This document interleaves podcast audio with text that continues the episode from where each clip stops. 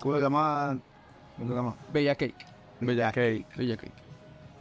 ¿Qué onda amigos de Bella Cake? Estamos aquí en un nuevo capítulo súper especial porque estamos aquí con los duros de Colombia, golpe a golpe y Kenneth. ¿Cómo están hermanitos?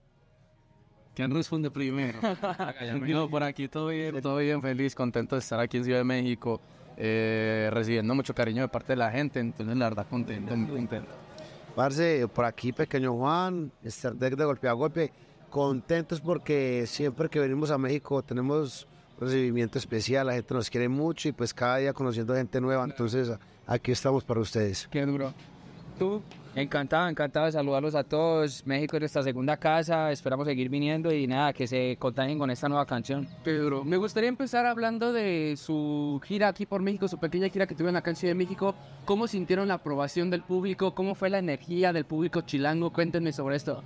Mira, es la primera vez que venimos a hacer me- medios de comunicación, entonces de pronto eh, para algunos dirán, ve, Golpe a Golpe no venía hace rato porque de pronto no nos veían en los medios, pero Golpe a Golpe viene todos los años a México. Desde hace un tiempo hemos estado viniendo, el año pasado vinimos cuatro veces a México, el año antepasado estuvimos también por acá y hemos estado haciendo conciertos y tuvimos la oportunidad de cantar este fin de semana y la gente eh, se contagia de una manera increíble con Golpe a Golpe, desde los clásicos, desde los más clásicos como Estar Enamorado, Juego de Niños, no sé cómo se llama, esas canciones que marcaron la infancia de muchas personas, hasta lo nuevo. Ahora hay una canción que es junto a Jambi el Fao, que se llama Bobis. Esta canción está, digamos que eh, ahorita ya ranqueada con la gente.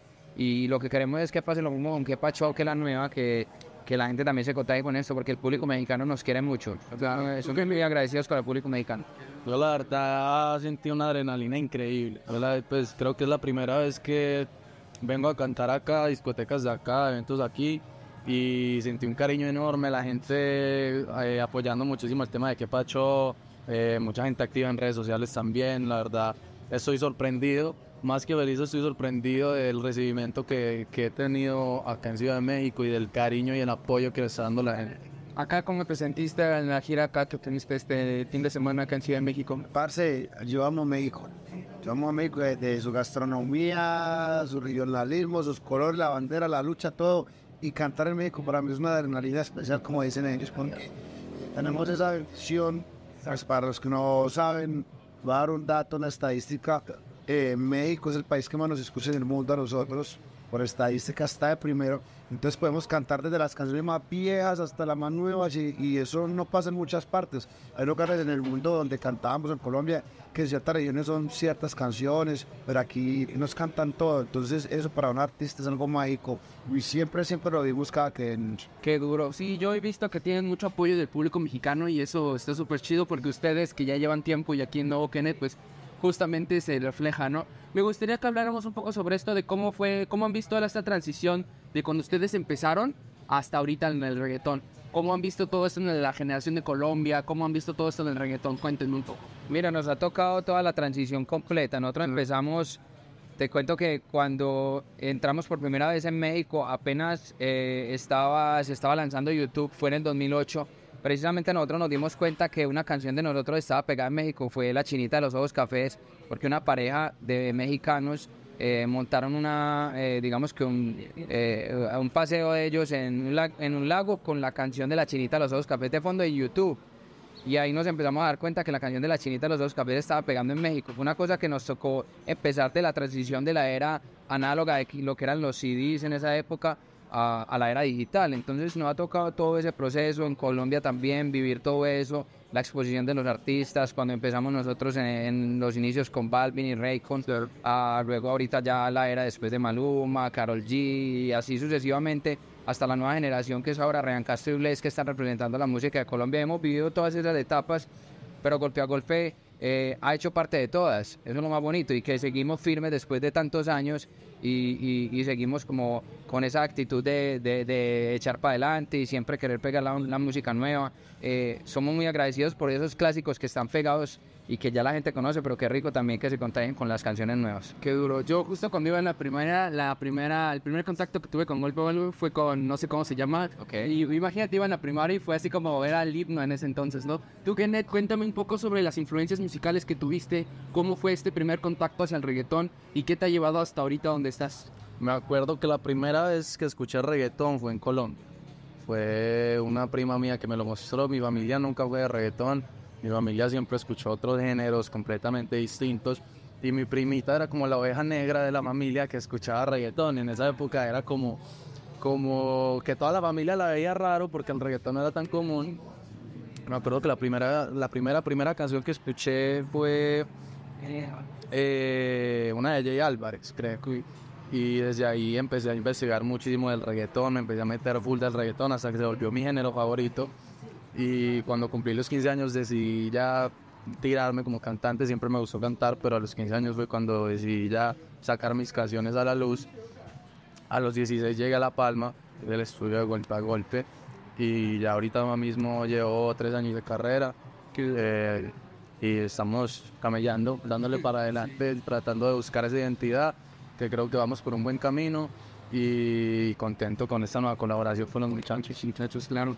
Ustedes como golpe a golpe, ¿cómo ha sido este apoyo que han tenido? Ya hablamos de la trayectoria que tienen hacia las nuevas generaciones. ¿Cómo ustedes han desde toda la trayectoria que lleven a- apoyando a las nuevas generaciones?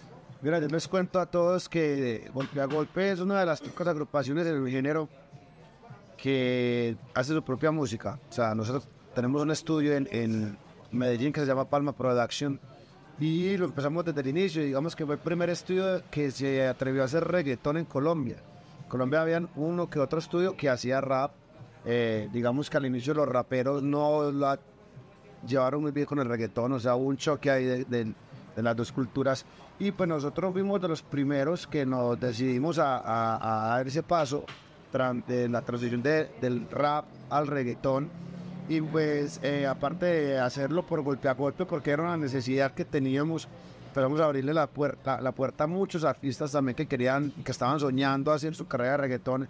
Y pues entre ellos te podemos contar que, bueno, el estudio han pasado artistas como J Balvin, Maluma, Karol G, Vicky Jan, Jay Álvarez, eh, muchos artistas no solo de Colombia y no solo de género de reggaetón, sino también de género vallenato en Colombia, del rap, personas como Acapela.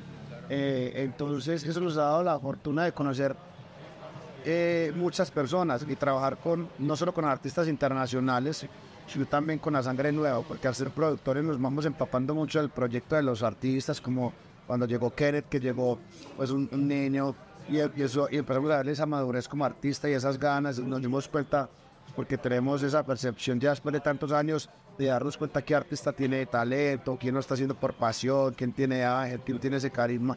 Y pues Kenneth es uno de esos artistas. Y cuando Kenneth hace esta canción de Que Pachó, con parte de la producción del equipo de Golpe a Golpe, lo hace en el Baja Fest de California, él, en Tijuana, y, y- y nos dice, May, tenemos una canción que tiene mucho color parecido al de Golpe a Golpe, la con Kenneth, escuchen a ver qué les parece. Cuando la escuchamos sentimos el clic con la canción, desde el inicio, desde el, desde el inicio que dice, órale, qué pacho, papá, o sea, todo eso. Y, y nos damos cuenta que también tenía esa fusión con, con música regional mexicana, la tuba y todo eso, y le fusionaron cumbia. Entonces, mejor dicho, nos encantaron desde el principio y decidimos hacer esta canción. Eh, tenemos más canciones con artistas también emergentes de, de Colombia, pero en este caso pues que estamos promocionando que Pacho ahí mostramos que Golpe a Golpe siempre ha estado abierto a esas nuevas generaciones y, y a trabajar, como te digo, no solo buscando los artistas que están más posicionados, sino también apoyando a los artistas que están soñando y que quieren salir adelante.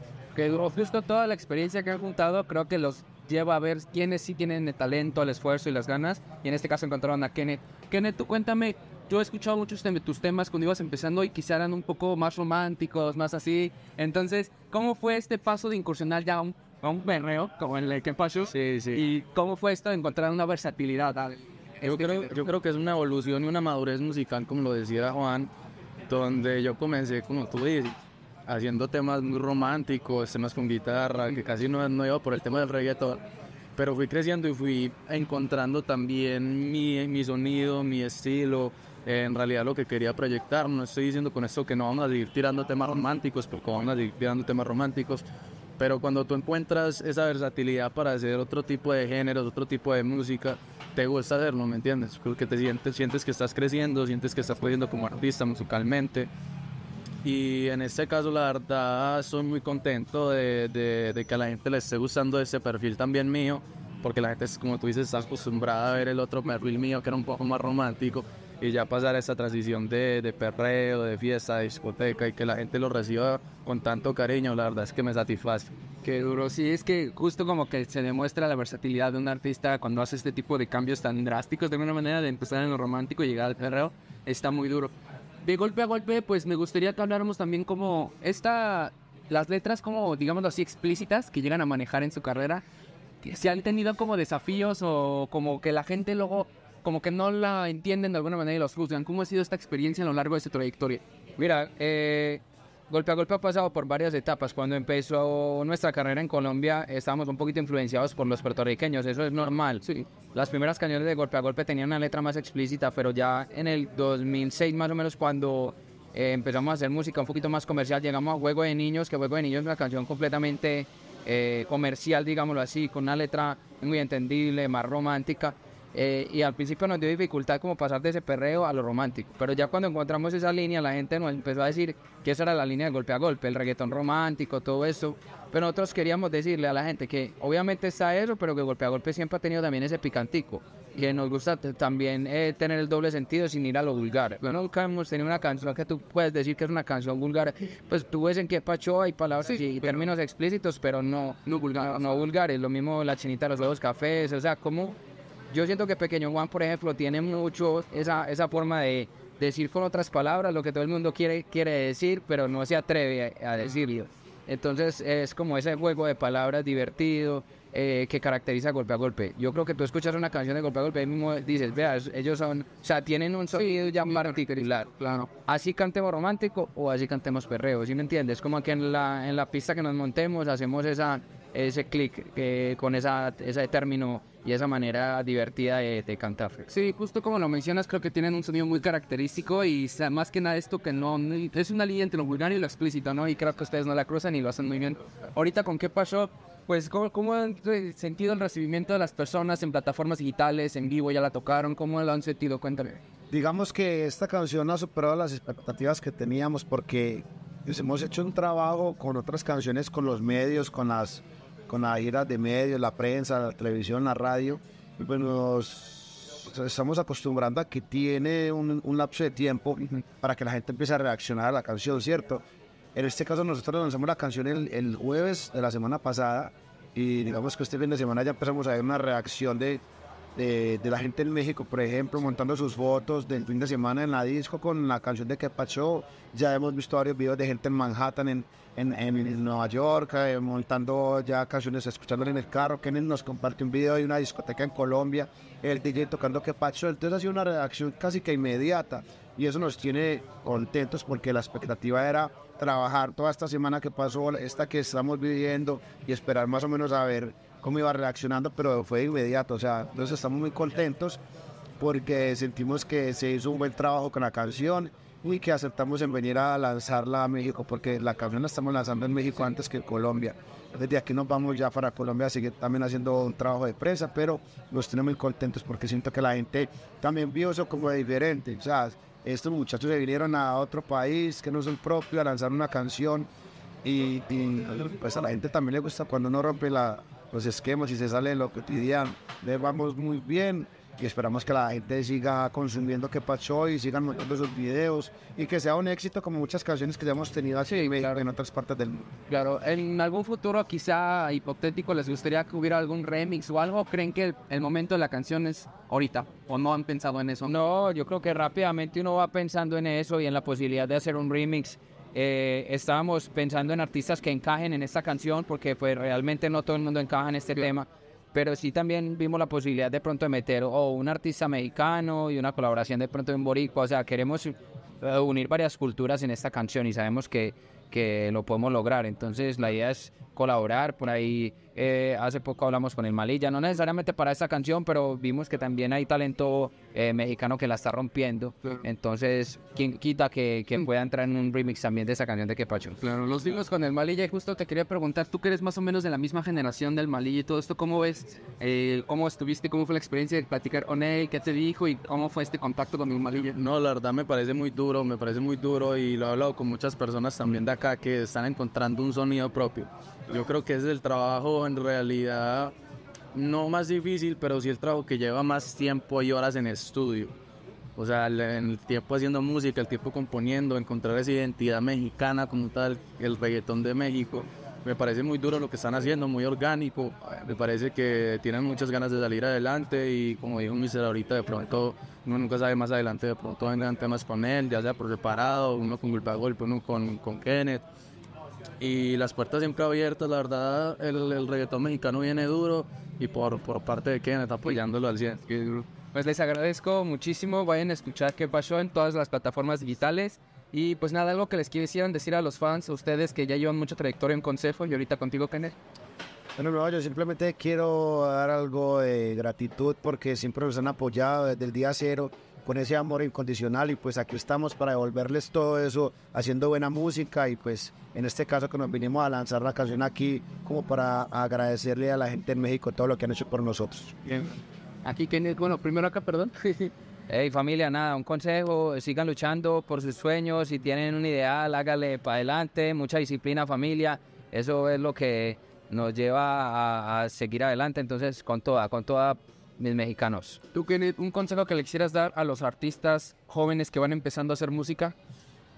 Primero que todo, agradecerle a la gente de México también por el cariño, por el amor que le están dando a Quepacho y mi consejo, ves, como artista joven también prácticamente esta camada nueva que viene con el reggaetón, es que primero amen mucho lo que hacen, amen mucho lo que hacen, amen estar en el estudio, enamórense de este proceso porque todo es un proceso, no se aceleren, no pierdan la paciencia porque todo llega cuando tiene que llegar, ¿me entiendes? Yo llegué a La Palma a los 15 años, y hoy tengo 19 y apenas estoy sacando el featuring con golpe a golpe, pero porque es el momento. Claro. Porque no te puedes acelerar y no puedes acelerar el, el proceso. Entonces hagan todo con amor, tengan disciplina y van a ver que lo van a lograr. Pues les agradezco nuevamente y nos vayan a escuchar. Gracias. Adiós.